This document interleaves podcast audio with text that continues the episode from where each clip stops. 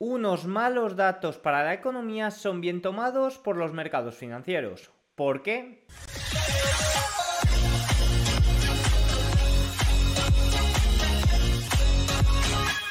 Muy buenas, bienvenidos todos un día más al canal. Hoy eh, lo primero que quería hacer era responder a esta pregunta, una pregunta un poco curiosa, ¿no? Unos malos datos para la economía deberían de ser mal tomados por los mercados, pero estamos en una situación muy curiosa. Ahora mismo tenemos los tipos de interés especialmente altos y unos malos datos como los que hemos vivido en el día de hoy, que luego veremos más en detalle, de subsidios en Estados Unidos, unos subsidios superiores hacen que el mercado suba porque eh, las probabilidades de bajadas de tipos de, bajadas de tipos aumentan y de subidas de tipos disminuyen y de que los tipos estén más altos también disminuyen. No ha sido exactamente así, sí que hemos visto caídas en el dólar, en las probabilidades de subidas de tipos no las hemos visto tanto, pero ya hemos visto analistas que se han pronunciado sobre esto que es eh, bastante positivo para pensar en bajadas de, tipos para finales de año. Pero bueno, como vengo diciendo durante estos días, influyen muchas cosas en, en todo esto. Cualquier dato puede alterar. Recordemos que la semana que viene tenemos ese dato de inflación.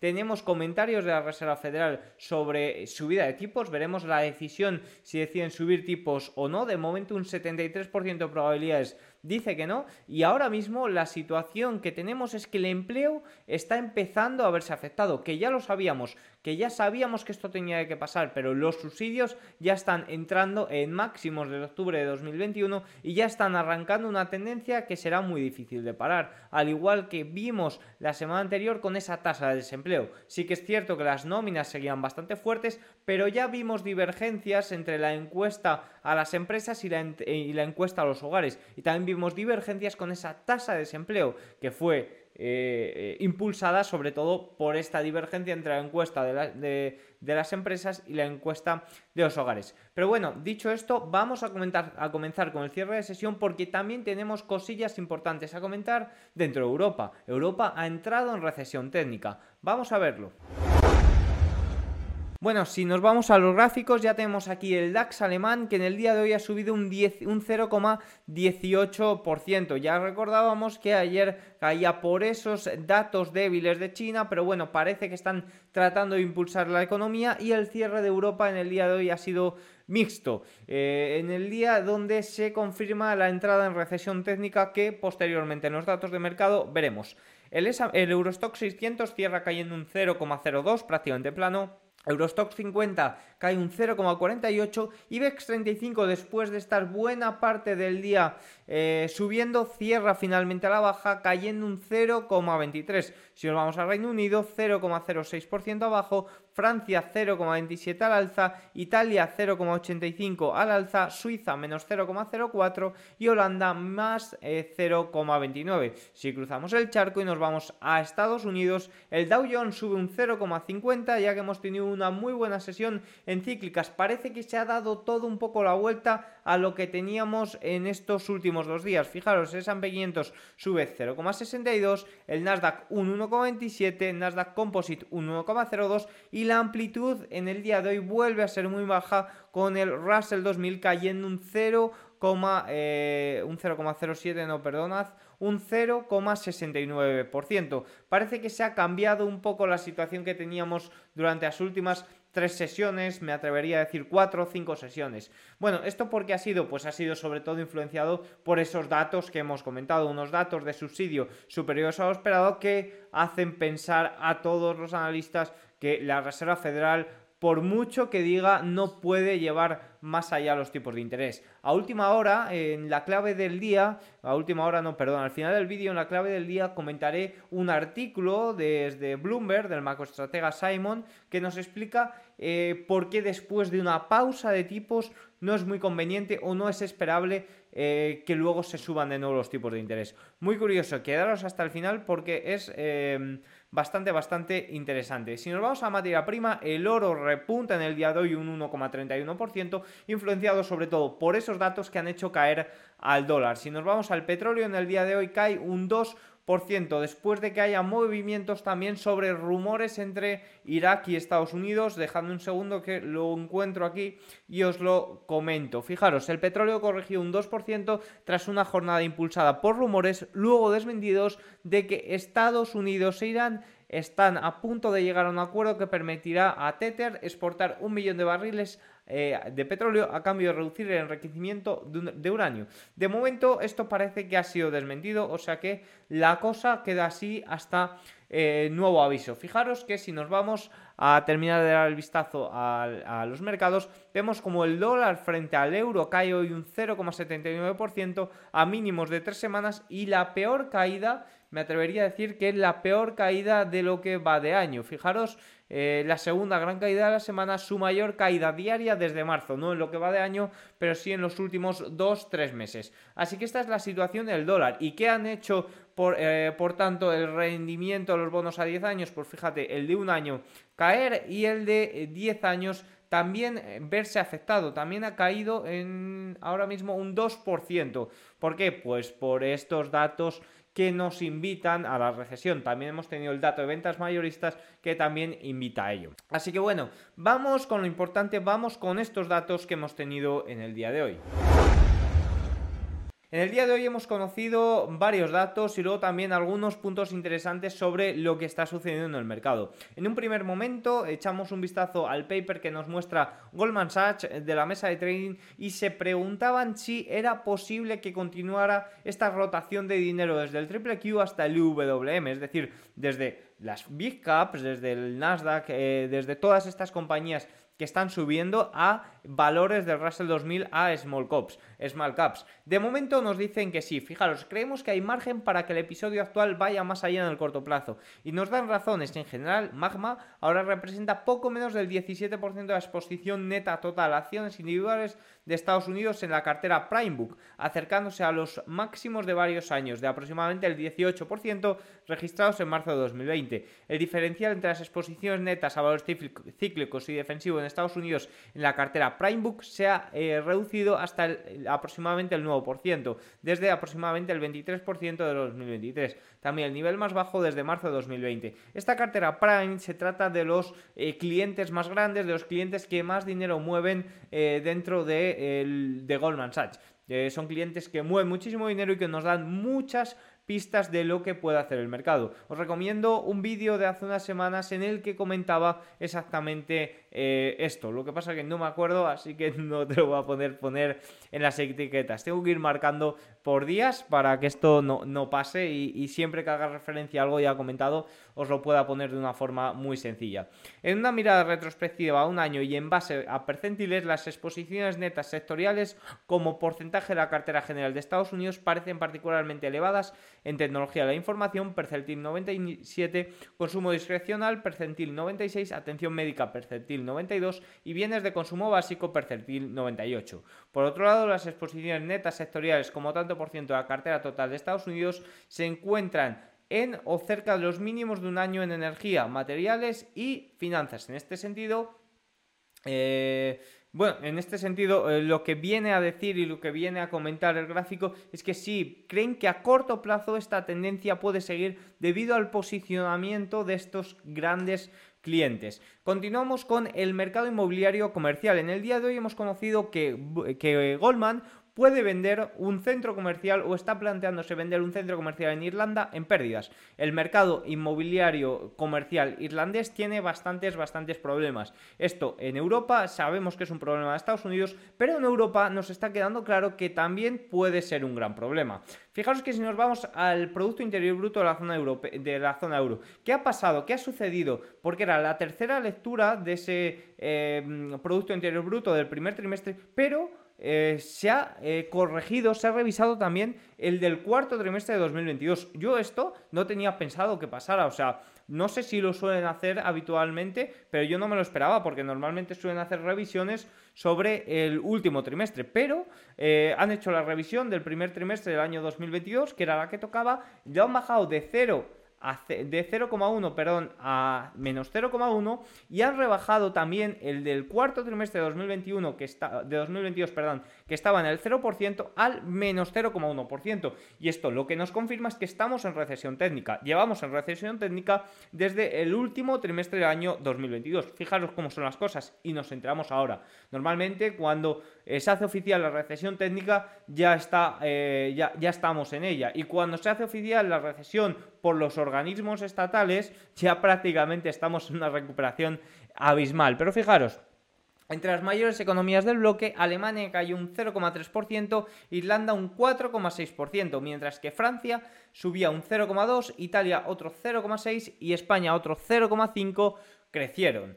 Eh, en el primer trimestre el gasto de los hogares se redujo un 0,3% versus un 1% en el cuarto trimestre de 2022, debido al peso de la alta inflación y los costes de endeudamiento y el gasto público se desplomó un 1,6% versus más 0,8% del trimestre anterior. Por el contrario, la formación bruta de capital fijo repuntó más 0,6% versus el menos 3,5%. Asimismo, las exportaciones disminuyeron un 0,1% versus un menos 0,2% y las importaciones cayeron un 1,3% versus un menos 2,5%. Ante esta situación de crisis, de recesión en la zona euro, la pregunta que nos podemos hacer es ¿qué sucedería con los mercados europeos? Los mercados europeos tenemos que ser conscientes que están muy influenciados por el lujo. El lujo está muy influenciado por China. Ya sabemos que los mercados europeos, el 21-25% de entre el Eurostox y el Eurostox 50 eh, es muy dependiente de lo que suceda en China, por lo que hay que estar muy atentos en los mercados europeos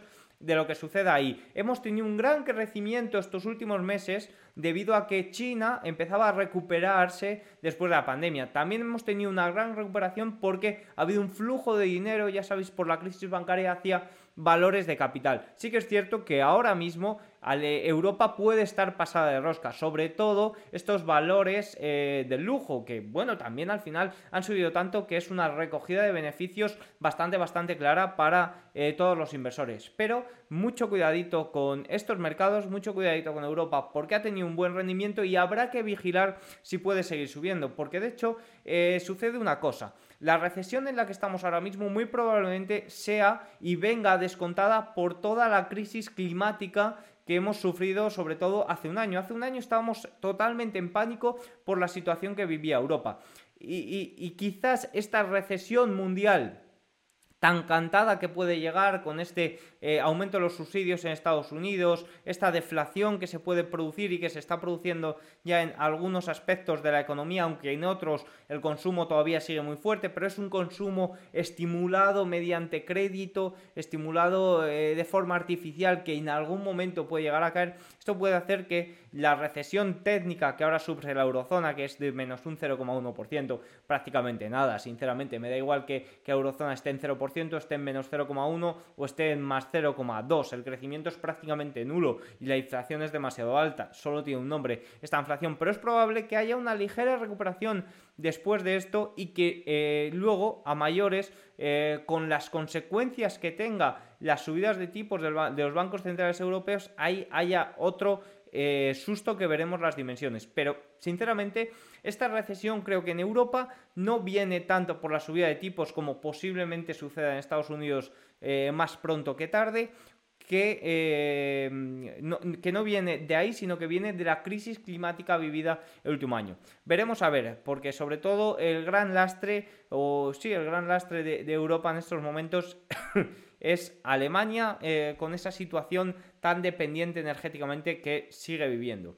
Continuamos con las solicitudes iniciales de desempleo en Estados Unidos. El número eh, de estadounidenses que solicitaron esto aumentó a 261.000 en la semana pasada. El número más alto es de octubre de 2021 y por encima las previsiones del mercado de 235.000. Las cifras de la semana anterior también se revisaron al alza, pero ligeramente. Es la tercera semana consecutiva que aumenta el número de solicitudes, lo que indica que la fortaleza del mercado laboral puede estar desapareciendo. Voy a eh, poneros un poco más en grande el gráfico porque quiero que veáis cómo se está eh, disparando la línea de tendencia. Mucho cuidadito con el, empleo, que el dato de o el dato oficial que nos dan cada mes ya está mostrando divergencias y el dato semanal de subsidios ya vemos cómo se está disparando. O sea que Cuidadito. También os quería comentar un rumor. Eh, no lo he visto confirmado en, más medios, pero sí que he leído en Twitter que eh, se rumorea que Apple ha recortado el objetivo de ventas del Vision Pro. Y ya os comentaba yo las últimas, eh, los últimos vídeos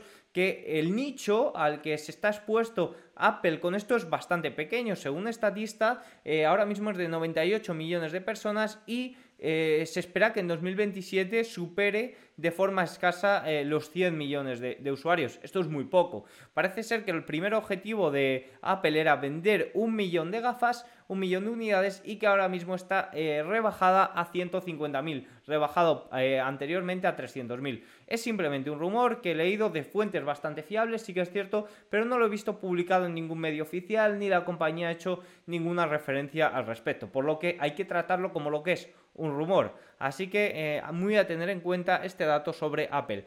Un dato también importante sobre el petróleo. El petróleo ya hemos visto como en el día de hoy caía un 2%, también influenciado por algunos rumores luego desmentidos, pero eh, desde Desde la Agencia Internacional de Energía nos dicen cuál es la clave para el movimiento del petróleo durante el, durante el próximo año. Y la clave no es otra que la demanda china. Hemos visto cómo la demanda china ha jugado mucho con el precio del petróleo. Sí que es cierto que también está en juego los recortes de la OPEP, pero desde ahí nos dicen que esto es menos importante y solo hace falta ver las últimas semanas y las últimas sesiones cómo ha estado más movido por lo que sucedía en China que por estos recortes. Por lo que es un dato también muy interesante para eh, vigilar en el petróleo, que según eh, la Agencia Internacional de Energía, lo importante y lo que mueve el precio es la demanda china. Continuamos por último con el último dato, que son los inventarios mayoristas de Estados Unidos, que disminuyó un 0,1% intermensual en abril de 2023, menos que las estimaciones eh, anteriores de una caída del 0,2% y luego de una caída revisada a la baja del 0,2% en marzo. Los inventarios cayeron en bienes no duraderos un 1,2% frente al 0,5% en marzo, principalmente medicamentos, menos 0,8%, vestuario, menos 2,3% y productos agrícolas, menos 7,1%. Destacable esta caída. Por otro lado, las existencias de bienes duraderos subieron un 0,6% versus una lectura plana en marzo. En comparación con el año anterior, los inventarios mayoristas aumentaron un 6,3%. Vamos con los gráficos a comentar. JP Morgan ve probabilidad de recesión en más del 50% dentro de un año, según eh, sus gráficos y sus métricas para tomar estas decisiones. Veremos a ver. Eh, ha habido un fuerte cambio en la encuesta de sentimiento del mercado eh, hacia el optimismo alcista, muy por encima de la media histórica y casi el doble de la media de las últimas semanas. Hemos pasado de un pesimismo extremo a un eh, optimismo bastante extremo debido al cierre de cortos de las últimas sesiones, a que el S&P 500 se aproxima eh, vertiginosamente a esa zona de los 4.300 puntos, así que vamos a ver cómo acaba todo esto, porque eh, también está influenciado por ese cierre de cortos masivo del posicionamiento corto de los hedge funds. Veremos, pero bueno, es un cóctel bastante, bastante interesante si se junta con una bajada de tipos para que el mercado repunte, que ya prácticamente en el día de hoy ha entrado oficialmente en un mercado alcista. Les el crédito revolvente pendiente se ha disparado. Los datos sugieren que los hogares están utilizando tarjetas de crédito para financiar el gasto en un entorno de inflación persistente y reservas de ahorro cada vez más reducidas.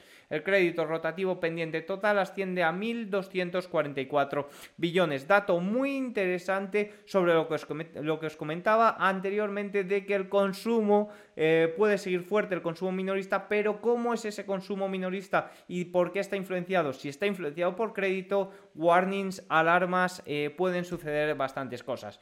Datos de Bank of America. Es mucho menos probable que la Reserva Federal sorprenda a los mercados que la mayoría de los otros bancos centrales. En ausencia de nuevos mensajes de la Reserva Federal, tal vez, tal vez en forma de una historia de los fuentes en la prensa empresarial, es probable que haya un alza en nuestra opinión. Bueno, nos dicen sobre todo que eh, no se esperan, bueno, al final la última frase nos dicen que, se espera un alza. Habrá que esperar a la semana que viene para ver lo que esperan eh, las diferentes casas de análisis que nos lo irán comentando. De momento las probabilidades son un 75% de pausa. Sí que es cierto que tenemos los precedentes de subida de tipos del Banco de Australia y del Banco de Canadá. No tienen ni mucho menos la influencia que tiene la Reserva Federal. Pero oye, el Banco de Canadá se suele usar un poco de conejilla de indias o suele ser el el, el predecesor a lo que haga la Reserva Federal. Los precios del oro se mantienen a pesar de que los flujos globales de dinero hacia los productos ETF de oro físico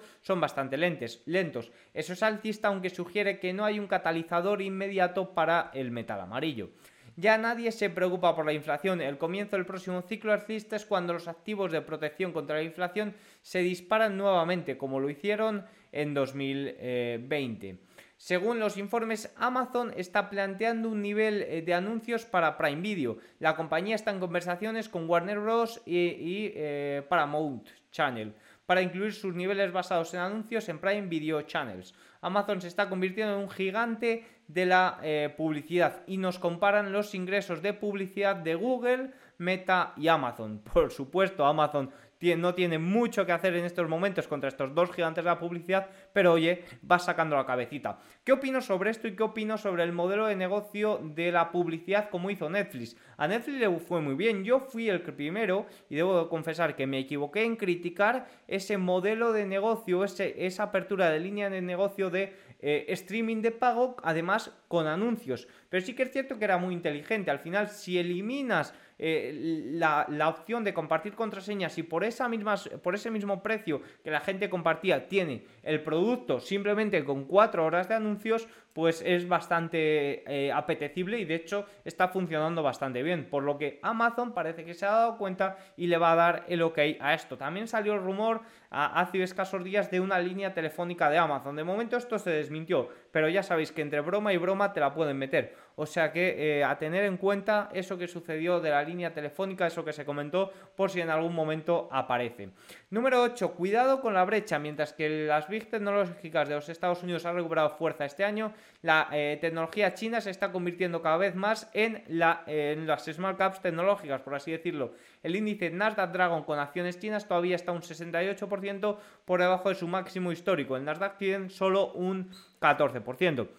Estamos viendo cómo las eh, tecnológicas chinas se están viendo muy lastradas por la situación que vive el país, que se recuperó, que abrió de nuevo sus puertas un poco al mundo después de esos cierres por COVID, pero estamos viendo cómo se está quedando retrasada y cómo e incluso estamos viendo eh, situaciones de no, de no recesivas, pero situaciones de que la expansión o de que eh, la reapertura no está eh, yendo con la fuerza que se esperaban en un primer momento. Algunos datos, por último, de un paper que me ha entrado a última hora de Bank of America, excluyendo las 50 acciones principales, el S&P 500 cotiza solo 15 veces per final. Durante los últimos 50 años, el múltiplo por medio de las ganancias mínimas ha sido exactamente de 20 veces. Y vamos con la clave del día que me parece muy interesante porque es de un extracto de Simon, el, el macroestratega de Bloomberg.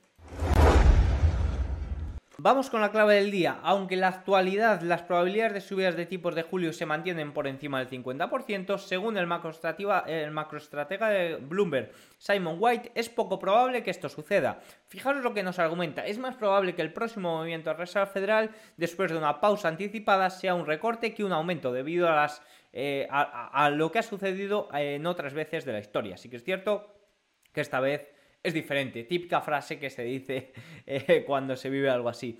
Hay tres factores principales que podrían alterar el marco de la toma de decisiones. El primero es la Fed rara vez vuelve a subir los tipos después de una pausa. En el número 2, la inflación seguirá cayendo en los próximos meses. Y en el número 3, el mercado laboral, que como ya hemos visto con el dato de subsidios, se está debilitando. Vamos a ver unos gráficos para argumentarlo.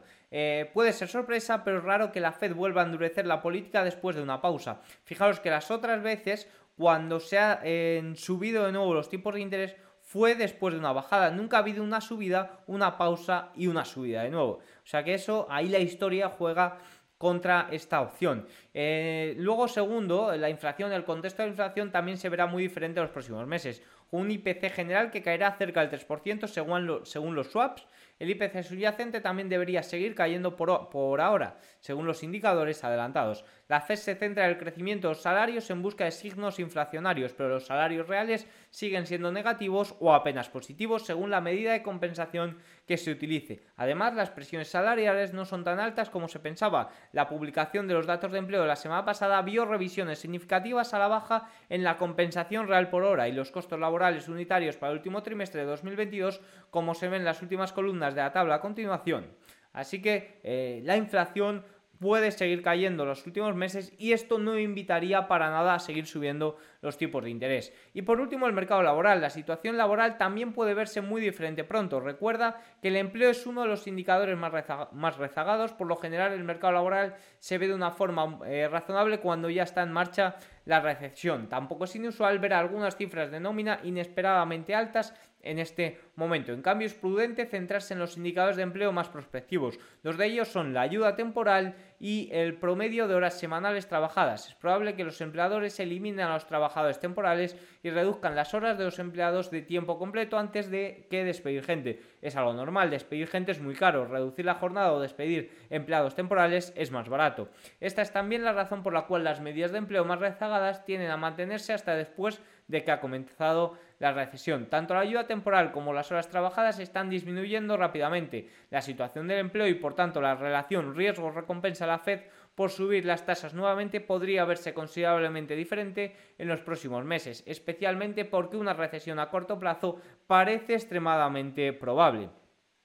Fijaros que si seguimos con lo que nos cuenta Simon, fijaros que nos dice el elefante estilo mega cap en las salas el mercado de valores, ¿Puede la Fed recortar las tasas cuando hay un verdadero frenesí de compras en algunos rincones del mercado? Aquí no lo dice, pero hace referencia prácticamente a la inteligencia artificial. Se podría esperar que el mercado haga rebotar a la Fed en un recorte de tasas, vendiendo primero, pero eso no es lo que ha sucedido en el promedio durante los últimos 30 años. Como muestra este gráfico a continuación, el S&P 500 tiende a recuperarse en el primer eh, corte de ciclo de la Reserva Federal.